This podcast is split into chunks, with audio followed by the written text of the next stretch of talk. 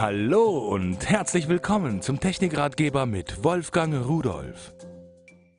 Festplatten sind eine feine Sache. Ohne Festplatten kann ich mir das eigentlich gar nicht mehr vorstellen.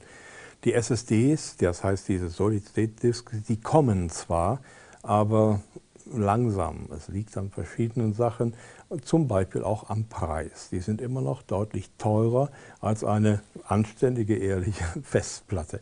Obwohl sie sind leise, weniger Stromverbrauch, in der Regel schneller, also haben eine Menge Vorteile.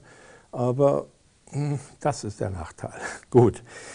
Nehmen wir mal die alten Festplatten, die sind ja immer größer geworden. So, und wenn ich mit der Zeit gehen will, meine Daten wachsen ja auch ins Unendliche.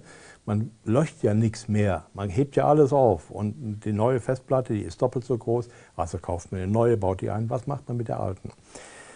Äh, das ist die eine Sache. Die andere Sache ist, äh, natürlich muss man Festplatten nicht unbedingt einbauen in den Rechner.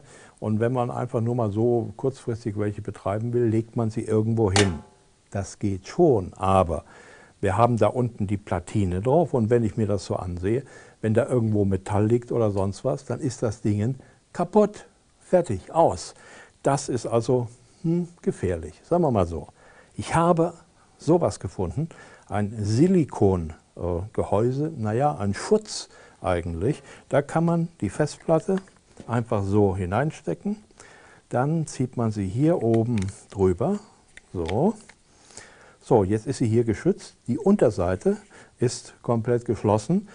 Sie hat wirklich auch eine stoßdämpfende Wirkung, diese Hülle.